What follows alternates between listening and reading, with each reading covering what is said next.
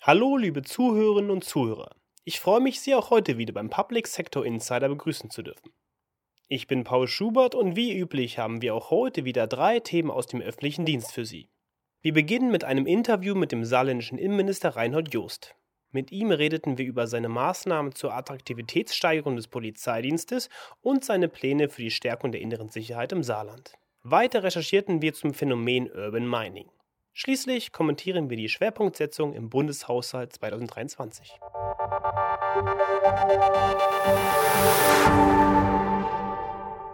Reinhold Joost ist noch nicht allzu lang saarländischer Innenminister. Im Interview mit Uwe Proll, Chefredakteur und Herausgeber des Behördenspiegel, spricht der Sozialdemokrat über seine Agenda und eventuelle rechtliche Veränderungen. Sie sind ein Minister noch relativ neu im Amt seit April diesen Jahres. Und daher meine Frage, was sind Ihre Reformvorhaben im Bereich Innenpolitik, insbesondere im Bereich innere Sicherheit, Herr Minister?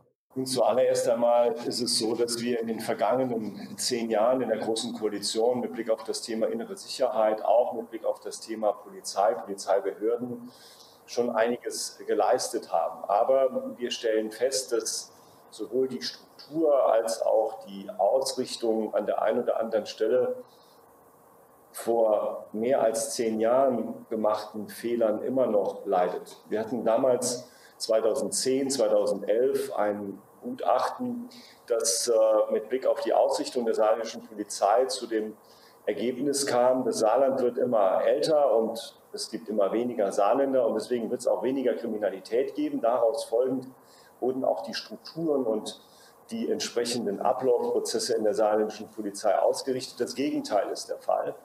Was wir mittlerweile feststellen, ist, dass es Deliktfelder gibt, dass halte ich den Gutachtern noch zugute, vor 10, 12 Jahren so nicht vorstellbar waren. Stichwort die Entwicklung in Sachen Kinderpornografie, die Entstehung von neuen Kriminalitätsformen und Bereichen wie Cybercrime oder auch Straftaten zulasten älterer Menschen durch soziale Netzwerke oder Betrügereien, WhatsApp etc.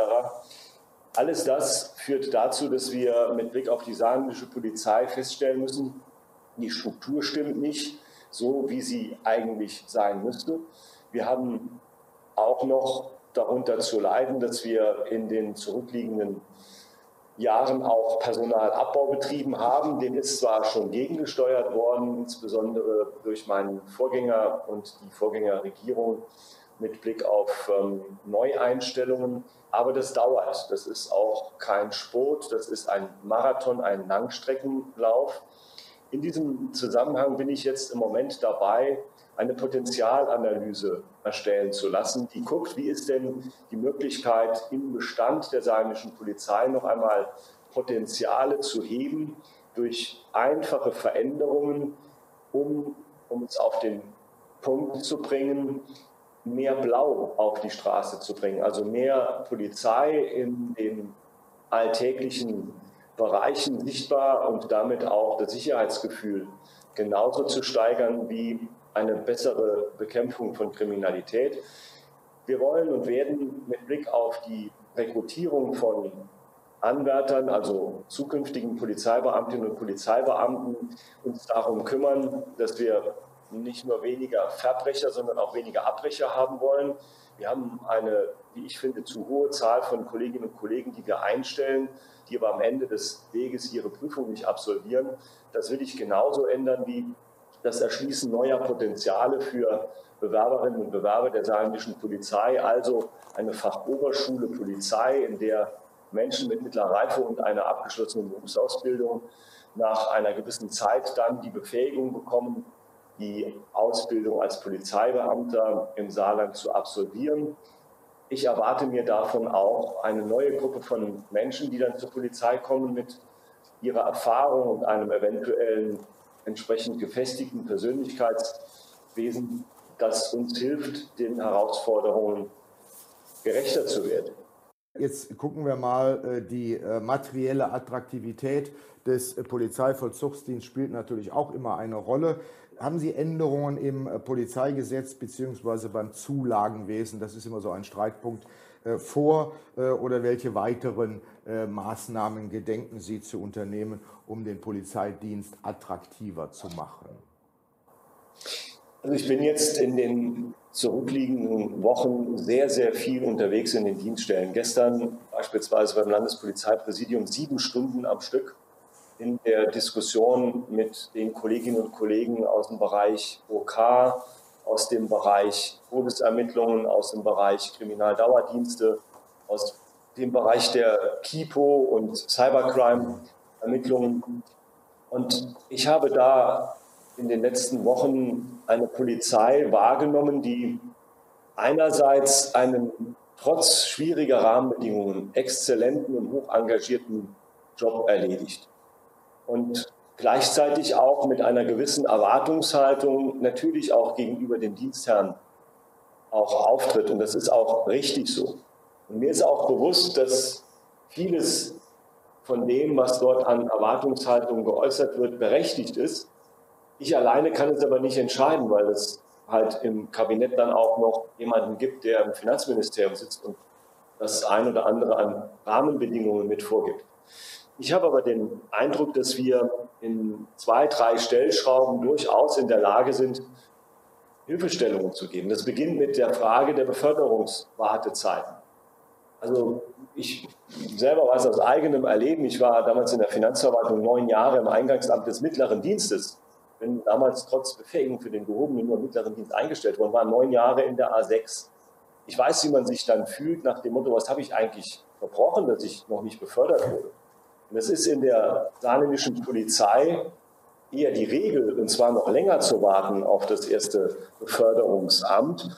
Und deswegen habe ich mir auch zur Aufgabe gemacht, dort anzusetzen. Deswegen gibt es jetzt auch ein zusätzliches Budget, das ich anstrebe für den Oktober, in dem wir den großen Warteteil von Kolleginnen und Kollegen, die teilweise seit 15 oder mehr Jahren auf die erste Beförderung von der A9 in die A10 warten, abzubauen. Das zweite ist das Thema Zulagewesen. Das ist an der einen oder anderen Stelle im Saarland relativ gut mit Blick auf den Vergleich anderer Länder. Es ist aber in anderen Bereichen ganz hintan. Und deswegen muss man sich das auch anschauen. Ich war gestern in der Diskussion mit den Kolleginnen und Kollegen, die im Bereich der mithin schlimmsten Kriminalitätsfelder unterwegs sind, Kinderpornografie. Ähm, sagen wir, da ist es auch mit den entsprechenden Zahlen einer Zulage nicht getan. Ähm, wir wollen das jetzt auch mit dem Finanzministerium noch einmal besprechen. Es gibt auch Restriktionen, die es in anderen Ländern so nicht gibt, beispielsweise die sogenannte Leichenprämie, die im Saarland mit, ich glaube, sieben Euro und noch etwas gezahlt wird, ähm, aber dann auf zehn im Monat, glaube ich, gedeckelt ist. Wir haben andere Punkte, in denen es, ich finde, Nachsteuerungsbedarf gibt, um auch die Attraktivität an der einen oder anderen Stelle zur Wahrnehmung in den Bereichen der geschlossenen Einheiten beispielsweise oder mit Blick auf andere Dienststellen besonders unter Beweis stellt. Wenn man sich anguckt, wie groß die Bandbreite ist, sowohl nach der Art als auch der Umfänglichkeit einzelner Zulagen, alleine bezogen auf die saarländische Polizei und wir dann gar nicht den Vergleich zu anderen gezogen haben, wird klar, wovon ich rede. Ich will es mir aber anschauen und will es auch in begründeten Einzelfällen dem Finanzminister vortragen. Ich bin der Überzeugung, da kann man noch das ein oder andere angehen. Herr Minister Joost, ganz herzlichen Dank für das Interview und das Gespräch rund um die innere Sicherheit. Das war Reinhold Joost im Interview mit Chefredakteur Uwe Proll. Ein Containerschiff bleibt im Suezkanal stecken. Bürgerkriege erschweren den Abbau seltener Erden. Die Versorgung mit Rohstoffen beruht auf einem fragilen Transportnetz und internationalen Abhängigkeiten. Zudem kosten die Importe, von denen Deutschland in fast allen Wirtschaftsbereichen abhängig ist, viel Geld und die weiten Transportstrecken verursachen hohe Klimaschäden. Abhilfe schaffen könnte das Urban Mining, welches sich anthropogener, sprich von Menschen gemachte Rohstofflager bedient. Wiederverwenden und recyceln, was vor der eigenen Haustür liegt? Meine Kollegin Marlon Jakobson hat sich das näher angeschaut. In unseren Wänden, Böden und Dächern stecken wertvolle Rohstoffe. wie beispielsweise Stahlträger, Kupferrohre, Flachglas, Ziegelsteine. Was dabei genau verbaut wurde, ist aber bei schon bestehenden Gebäuden oft gar nicht so leicht zu eruieren. Das gilt besonders für Gebäude aus den 60er und 70er Jahren, weiß auch Ralf Paul Bittner, Bürgermeister der Stadt Arnsberg. Die 60er, 70er Jahre Gebäude stehen gerade am Ende des Lebenszyklus. Das sind übrigens jetzt genau die, die uns große Sorgen bereiten, weil in den, in den Zeiträumen keinerlei Dokumentation vorhanden sind bei uns, so gut wie keinerlei Dokumentation über Baustoffe. Und wenn wir Baustoffe äh, kennen, dann kennen wir sie aus dem Schadstoff oder aus dem Altlastenkatalog. Derartige Gebäude würden sich also eher für eine Umnutzung eignen, meint Nora Sophie Griefan, geschäftsführende Vorständin der NGO Cradle to Cradle. Es gibt einiges an Schadstoffen, die halt ähm, wenn sie vielleicht im Beton gebunden sind, an der Stelle auch nicht so problematisch sind, aber problematisch wären, wenn man sie wieder rauslösen würde, beziehungsweise man, was man dann am Ende damit machen würde. Und damit natürlich dann trotzdem auch zu arbeiten zu sagen, da sind ja schon Dinge da, und die kann man natürlich auch derzeit noch nutzen und dann zu überlegen, wie kriegt man vielleicht auch Umnutzungsszenarien hin und wie kriegt man alles, was man jetzt dann vielleicht dran baut, so dann hin, dass man es gegebenenfalls auch wieder umnutzen kann, umbauen kann, und Dr. Anna Braune, Abteilungsleiterin für Forschung und Entwicklung der Deutschen Gesellschaft für nachhaltiges Bauen, DGNB e.V., ergänzt das Problem, vor dem jetzt unsere Generation hier steht, ist, dass wir ähm, eine wahnsinnige äh, Materialvielfalt seit ja vielleicht so den 30er, 40er oder dann 50er, 60er Jahren noch viel mehr erlebt haben, weil uns die herstellenden Unternehmen da einfach auch einen ganz breiten Teppich oder Möglichkeiten angeboten haben. Äh, man hat fleißig geklebt, verspachtelt, gemacht, getan und war da sehr, sehr offen für Innovationen. Ähm, weil es ja auch schnell gehen musste, weil ein Wiederaufbau gemacht wurde. Und das ist ja, jetzt stehen wir vor diesem, also die Kommunen ja schon lange vor dem, mit den Schulsanierungen vor diesem Problem. Aber was mich irgendwie auch so ein bisschen umtreibt ist, und ich glaube, äh, da blase ich auch voll ins Horn, also den Komfort, den wir hier haben und halten möchten, den können wir anscheinend nur auch dann mit sehr viel Technik halten und heben. Und das sind ja die Materialien, Metalle, ähm, seltene Erden, Speicher, Speicher, also alles, was rund um die Kostengruppe 400 ist. Diese hochwertigen Materialien aus Bauschutt herauszulösen, ist natürlich sehr kostenintensiv. Allerdings würde es zu kurz greifen bezüglich der Wirtschaftlichkeit, nur auf die Abbruchunternehmen zu schauen, meint Felix Müller, der für das Umweltbundesamt zu den Themen nachhaltige Produktion, Ressourcenschonung und Stoffkreisläufe tätig ist. Was er dagegen immer wieder hört, ist, dass die Annahmekriterien entscheidend sind, dann auch bei den Aufbereitern. Also um es einfach zu äh, formulieren, wenn unter einem gewissen Annahmepreis die Kriterien nicht höher angesetzt sind, dann besteht auch kein größerer Rückbauaufwand, sage ich mal, äh, um, die, um die Sortenreinheit noch, noch spezifischer zu machen. Man kann ja sagen, gesetzlich ist die Sortenreinheit erstmal vorgeschrieben laut Gewerbeabfallverordnung. Also jeder Rückbau muss ja erstmal laut Gesetzgeber erstmal äh, getrennt erfassen in zehn Fraktionen etwa nicht. Da gibt es dann natürlich dann wieder Öffnungsklauseln. Das muss ich nicht immer machen, wenn es dann technisch, wirtschaftlich nicht möglich ist. Bei kleinen Bauvorhaben ist das fast immer erfüllt. Das heißt, ich kann auch unselektiv rückbauen und bringe es dann einfach in eine Aufbereitungsanlage. Dann bin ich gesetzeskonform. Was dabei rauskommt, das können sich alle denken, definitiv kein Ersatzbaustoff oder Recyclingbaustoff.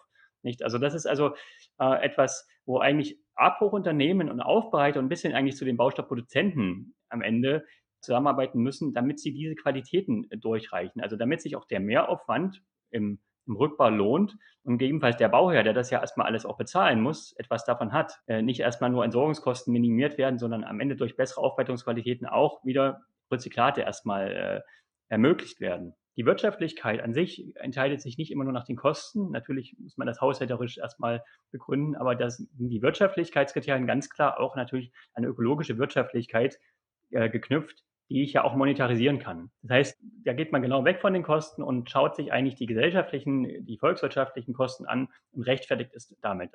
Dem kann sich auch Frau Griefan anschließen. Gerade Kommunen können an der Stelle ansetzen, zu sagen, wirtschaftlich ist halt nicht nur das, was sich in diesem Jahr rechnet, sondern was sich für unsere Kommune auch über den ganzen Nutzungszeitraum rechnet. Es gilt beim Urban Mining also, die Bausubstanzen bzw. Bauelemente der Vergangenheit so gut wie möglich aufzubereiten, in neue Bauvorhaben zu integrieren und dabei künftige Rückbau- und Wiederverwertungsmaßnahmen mit einzuplanen. Die politische Sommerpause neigt sich dem Ende entgegen.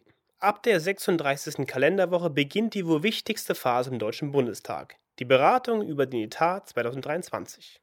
Es stehen weniger Mittel als in diesem Jahr zur Verfügung. Umso entscheidender ist die richtige Prioritätensetzung. Doch leider fehlt noch immer ein wichtiges Instrument, meint unser Kommentator Jörn Fieseler. Sprecher ist Tim Rothaus. Mit 445,2 Milliarden Euro fallen die Einnahmen im nächsten Jahr um rund 50 Milliarden Euro geringer aus als für dieses Jahr. Die gute Nachricht? Die Einnahmen aus Steuern sind um rund 35 Milliarden gestiegen. Im Gegenzug werden mit dem Haushalt die Vorgaben der Schuldenbremse wieder eingehalten. Die Bundesschuld, also der Einzelplan im Haushalt, in dem die Kreditaufnahme und der Schuldendienst zusammengefasst werden, sinkt von 140 Milliarden Euro auf rund 18 Milliarden Euro. Trotz aller Diskussion um politische Notwendigkeiten ist das Einhalten der Schuldenbremse richtig. Die Begründung hat der irische Schriftsteller George Bernhard Shaw treffend formuliert. Was man sparen nennt, heißt einen Handel für die Zukunft abschließen. Es geht eben nicht darum, politische Vorhaben und Wünsche querbeet zu finanzieren. Mit dem Haushalt müssen klare Prioritäten gesetzt werden. Auch innerhalb der im 144-seitigen Koalitionsvertrag genannten Ziele und Vorhaben. Doch das allein reicht nicht. So wichtig die Prioritätensetzung einerseits ist, so wichtig ist auch die Erfolgskontrolle. Jedoch, ob die politisch gesetzten Ziele mit den vorhandenen Geldern erreicht wurden, ist aus dem 3300 Seiten umfassenden Bundeshaushalt nicht ersichtlich. Entsprechend fehlen entscheidende Informationen darüber, warum für Ziele und Maßnahmen für deren Erreichung in den nächsten Jahren mehr oder weniger Geld zur Verfügung gestellt werden muss. Dadurch wird die Prioritätensetzung beliebig. Stattdessen sollte auch auf Bundesebene eine wirkungsorientierte Steuerung das Ziel sein. Dafür muss die Haushaltsführung modernisiert werden. Nur so lässt sich die notwendige Transparenz schaffen, um Staatsgelder nach klaren politischen Abwägungen zu verteilen und nicht nach dem Wünsch dir was Prinzip, bei dem die bedacht werden, die am lautesten schreien. Mit diesem Kommentar sind wir am Ende der heutigen Episode angelangt. Vielen Dank fürs Einschalten. Wenn Sie Feedback zur heutigen oder anderen Podcast-Folgen haben, freuen wir uns auf Ihren Input auf podcast.behördenspiegel.de. Ansonsten hören wir uns in der nächsten Woche wieder. Bis dahin.